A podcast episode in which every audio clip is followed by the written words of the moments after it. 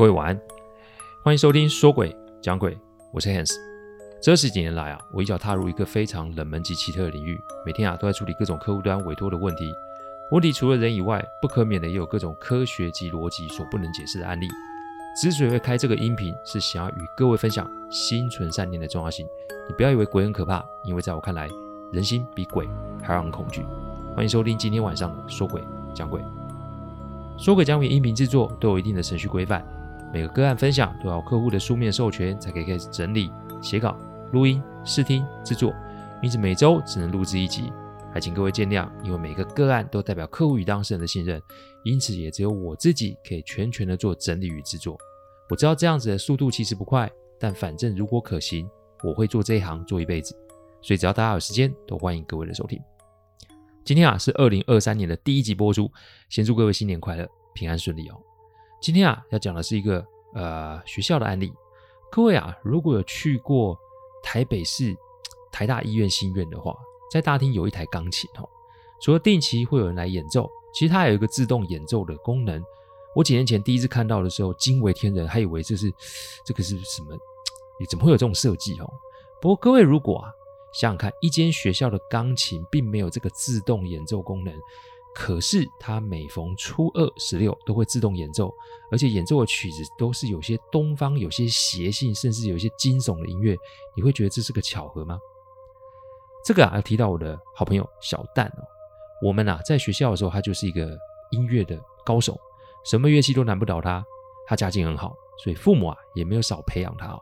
高中毕业就出国深造，我们啊没有断了联系，只是因为后来啊，小蛋的父亲身体不好。他放弃了在国外乐团的工作，因而回到台湾陪伴父母。家里不缺钱啊，所以他也不用做什么事。但他总觉得啊，想要一展所长，所以啊，他就无偿到了家里附近的一间小学啊去做音乐老师哦。一是不想断了自己的所学，二也是希望可以把音乐带给更多的孩子。而怪事就发生在他所就任的学校里。小蛋的父母亲啊，其实爱安静的人，所以啊，特别搬到了中部的一个乡下去静养。小蛋的哥哥姐姐们留在家族公司继续经营事业，也请了看护在家里。所以基本上啊，小蛋就是早上陪伴父母吃早餐，就去学校上课，等到下课后再陪伴父母走走，还有吃晚餐。这样的日子算清闲，再加上啊，乡下的孩子啊，极为的淳朴，日子其实啊，算很轻松哦。不过怪就怪在学校啊，只有一台钢琴。而且这钢琴不是放在音乐教室，这钢琴放在放在一个旧学生礼堂里面。校长说啊，这旧礼堂啊还没拆，因为啊新盖的礼堂位置啊在学校前面，那这个角落就成为学校位置啊放置杂物或是旧桌椅的地方。但校长始终没有回答小蛋说为什么钢琴放在里面。重点是小蛋啊曾经有进去过，也看过检查过这台钢琴，怎么看他都不觉得这是旧钢琴，而且不堪用。后来小蛋啊。干脆索性算了，把自己家里的钢琴呢抬到学校去哦。学校啊，也许是因为经费有限，所以校长也没有什么意见。不过重点就是校长从头到尾都没有回答小蛋那个问题。有一天是学校建校五十周年哦，学校啊也把这一天定为校庆日。小蛋带的乐队隔天在典礼上有吃重的表演，所以他带着学生们团练到晚上八点半。他那天啊晚上请孩子吃完披萨。并确定孩子都有父母接着后，他返回音乐教室去收一些东西。音乐教室在教学大楼三楼的最后一间，而教学大楼跟旧礼堂之间的距离大概只有十公尺。小蛋在整理东西的时候，他听到了钢琴弹奏的声音。学校旁边没有住户哦，所以不可能是人家家里传来的钢琴声。小蛋当下觉得，哎，会不会是有孩子溜进礼堂去玩那台钢琴啊？这晚上哎，这么暗，再加上旧礼堂里面堆满了杂物，万一发生意外怎么办？他走到教室外面，想听听这音乐是从哪里来的。小蛋说他听到了一首曲风完全不是西方音乐的乐曲，那首乐曲音速缓慢，又带点东方的味道。小蛋说这一听就知道对方是个高手哦，因为中间有很多音节的 solo，他听了许久，竟不知这该怎么弹出来。所以出于好奇，小蛋下了楼，往旧礼堂走了过去。当他快要走进那里，要推门进礼堂的时候，他才发现这门早就上锁了。哎，这不打紧，也许是还有别的入口也说不定。小蛋就从旁边绕了过去，想看看哎有没有入口可以进去里面。但当他在走的时候，遇见了正在巡视校园的校警。小蛋就问校警：“哎，有没有听到什么声音？”只见校警啊，神色有些不自然，说：“没有啊。”然后就催促小蛋说：“老师，时间晚了，您没事啊，不要在学校逗留。”然后啊，就有点半强制的陪小蛋回家，呃，回教室拿了东西就回家。小蛋心中啊，把这个警卫骂了个千遍万遍。但他那个时候啊，是在想：如果有学生在里面玩，不就危险吗？怎么可以这么不尽责就把他赶跑了呢？他回到家里，越想越不对，打了通电话给教务主任说这件事。但他得到的答案是：这礼堂里面绝对不可能会有人。绝对绝对不会有人，一定是小丹自己听错了。啊呵，警卫这样就算了是吧？连教务主任也这样看，推事情没关系，主任不想管，那我找校长总可以了吧？但没成想，校长连电话都不接哦。小蛋越想越担心，于是啊，他就想偷偷的回学校找这个声音的来源。进学校前面会有一个小型的夜市，他到那边，竟然发现学校的两名警卫竟然在小吃摊上边吃东西边喝酒啊！他气得直接去找他们理论。小蛋把心中的话都骂出来后啊，只见那两名警卫一脸平和的看着他，并且跟他说：“老师，您别生气。其实有些事情不是我们不跟你说，而是我们怕讲了，你以后就不敢再来学校了。”嘿，这个小蛋虽然到学校没多久，但他因为认真的投入教学啊，其实获得很多学生的好感。要知道这边是个乡下学校啊，什么音乐教育他们连想都不敢想。但小蛋做了很多很多课程的设计，甚至是课后义务带学生练习，其实很多家长都看在眼里。这个时候啊，小吃摊的老板娘走了过来，笑笑跟小蛋鞠了个躬，因为老板娘啊的孩子也在小蛋的带的音乐队里面啊，乐队里面。但他也不说到底发生什么事，他只说啊，老师啊，你千万晚上一个人不要去找这个声音的来源。好，讲到这里，小蛋就觉得这事情非常不单纯，但小蛋。就是年轻，他不死心，他借故说好了，我要回家。但他绕了另外一条路到学校的后门，他想啊，要爬过校门口去看看那个声音的来源到底是在哪里。但他到了后校门之后，他便发现事情有些不对劲。我刚刚前面不是说吗？小蛋是听到礼堂里面有人在弹钢琴。那小蛋以为本来是礼堂里面有学生嘛，但小蛋现在听到的是两个钢琴声。而且是礼堂的弹一个音阶，然后在另一边就会响起一模一样的音阶。全校只有两台钢琴，一台在旧礼堂，一台在音乐教室。但我明明刚收完东西下楼的时候，警卫已经把大楼铁门都拉上了，那现在是怎么一回事啊？小蛋当下其实还没有觉得害怕，因为也许是学生爬进去也说不定，所以他还是啊想要去学校里面做确认。但小蛋。从以前啊，他当学生的时候就没什么运动天分啊，所以啊，想知道要爬上后校门的铁门啊，是难上加难啊。最终他没爬上去，而且还跌了个狗吃屎哦。但这个时候，小蛋发现礼堂的里面的钢琴开始弹了一场快乐颂，噔噔噔噔噔噔噔噔噔噔噔噔噔噔噔，这一种，这音乐本身没有问题，但这个 timing 有点诡异啊。小蛋想要爬起身，但无奈自己穿的平底鞋已经有些滑，所以站起来他又往后摔。这一次他摔下去的时候，换音乐教室里面弹了一首快乐颂，噔噔噔噔噔噔噔噔噔噔噔噔噔噔噔。后校门离旧礼堂及音乐教室只有十公尺啊，而且旧教呃旧的礼堂与音乐教室，他们都没有面向后校门的窗户。一是距离这么远，有人跌倒，怎么可能听得到声音？二是东面这个墙都没有窗户，那既听不到也看不到的状况下，哪来的摊命这么巧？而且都正好是小蛋跌倒的时候弹音乐呢？正当小蛋开始觉得有点不对的时候，他事后跟我说啊，那是他人生第一次感到对于未知的恐惧，因为钢琴开始弹一首歌《回家》，那个《回家》是一首。呃，中文歌曲，大家可以 Google 一下哦。而且旧礼堂的弹一段，接下来音乐教室就弹下一段。哎，拜托，这个在顿的人都知道情况不对吧？小蛋想起身离开的时候，两台钢琴开始发出很用力弹的声音。各位应该知道，用力弹钢琴，砰，那个声音会很大，而且会有音爆的声音。这个在晚上没有人的学校里，听起来格外的吓人吧？更不要说。这个意思是，那两位在谈的不想要小蛋离开吗？因为小蛋每走一步，那个声音就更大声。小蛋后来被吓得脚软了。他说他那一天是爬着离开的，所以啊，那一天晚上回到家，他就开始发烧了。讲到这里，各位一定会想：哎，Hans，那这个案子跟你有什么关系？其实是因为我跟小蛋啊一直都有联络。我以前高中的时候也是管乐队的，所以想要趁这个校庆啊，去看看小蛋。毕竟我们也好些年没见了，没见哦。那天我去学校啊，发现小蛋没在学校，一问才知道他请假。我问了地址啊，就上门去找他。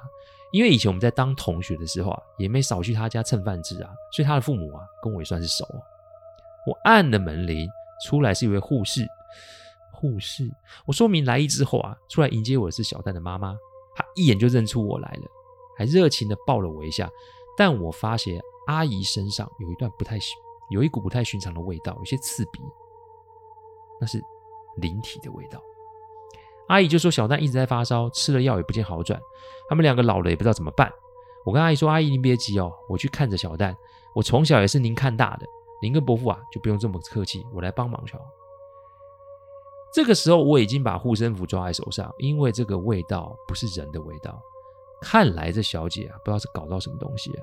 一进房门，看见双目紧闭的小蛋，她的脸色还好，但她的眼球一直在动，眉毛是一直啊转来压来压去，身体微微的抖动。我一看，小蛋根本不是在睡觉，他应该是被鬼压床吧？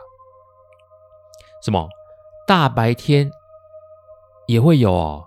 哎，其实鬼压床啊是有分的啦。一般的我就不说了，这通常是发生在晚上。而小蛋现在遇上的是一种梦魇，那是啊鬼利用人的梦境在摄取及控制人的心神哦。这个可大可小，小精气神被影响生病，大就有可能陷入昏迷而身体衰竭丧命。我请啊这个小蛋的爸爸妈妈、护士都去休息，他们都一个晚上都没睡觉，我来陪小蛋。当然他们啊。在场我也没办法做处理，接着我就把窗帘拉开，然后呢，按照阿纪教我的方法做了一个小阵，在每个阵点上插一支线香。我前一集有说过，香是有分很多种类的哦。这一次的香啊，其实是一种呃跟对方表示友好的香，意思是让这个灵体们先行感受到我的善意，来协商看看有没有什么和平处理的方法。但我香才点一支完，等我往下一个点要。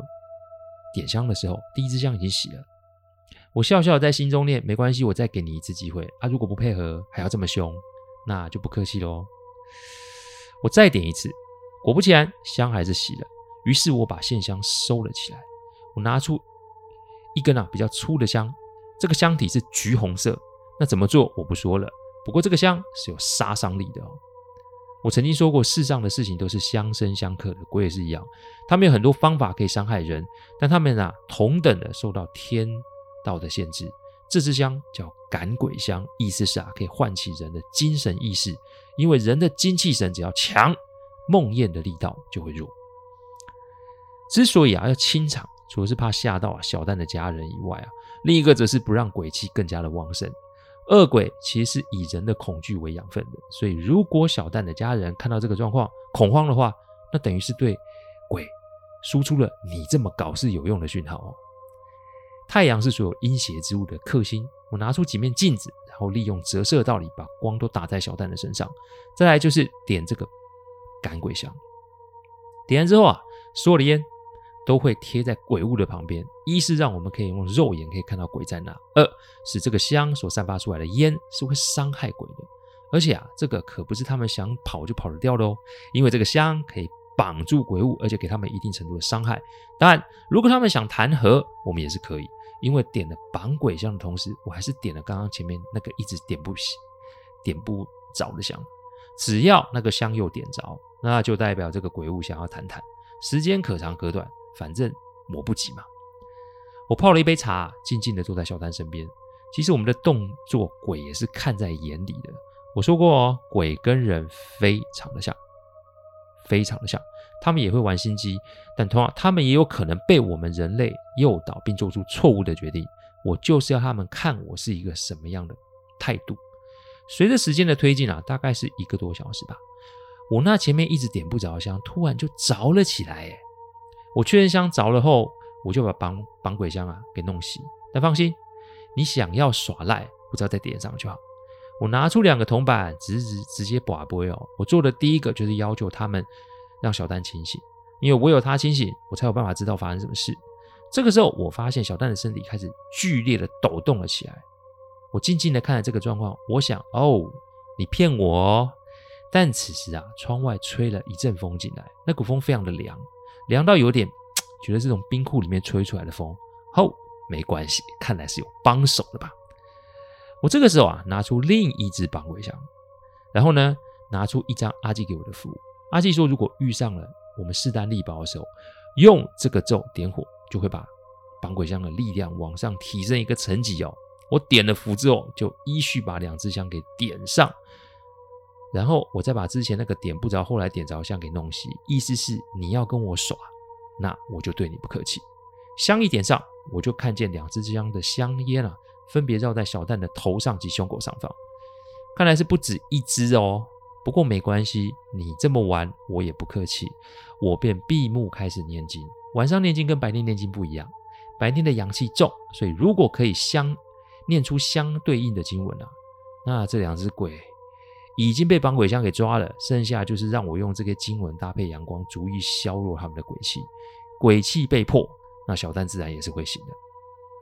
接下来就是一场意志力的较劲了，因为经文一开始，我可以明显感觉到小蛋头上及胸上的器物有些波动啊，想必他们是想挣脱，但没那么简单。我慢慢的把经文念出来，每念一遍，我都可以看见小蛋的脸色好了一些。从本来苍白的脸变成有一些些血色。一个小时以后，我看见那一只被我用熄的香又再度的点了起来，看来又想求和呢。不过被你们玩一次，我不会被玩第二次，所以我继续的念，而且在心中默念，要他们立马离开小蛋的梦中，否则我就继续念喽。没多久啊，我发现小蛋的头上及胸上的烟雾啊已经散了。我转头发现，哎，绑鬼香熄了，看来他们已经离开。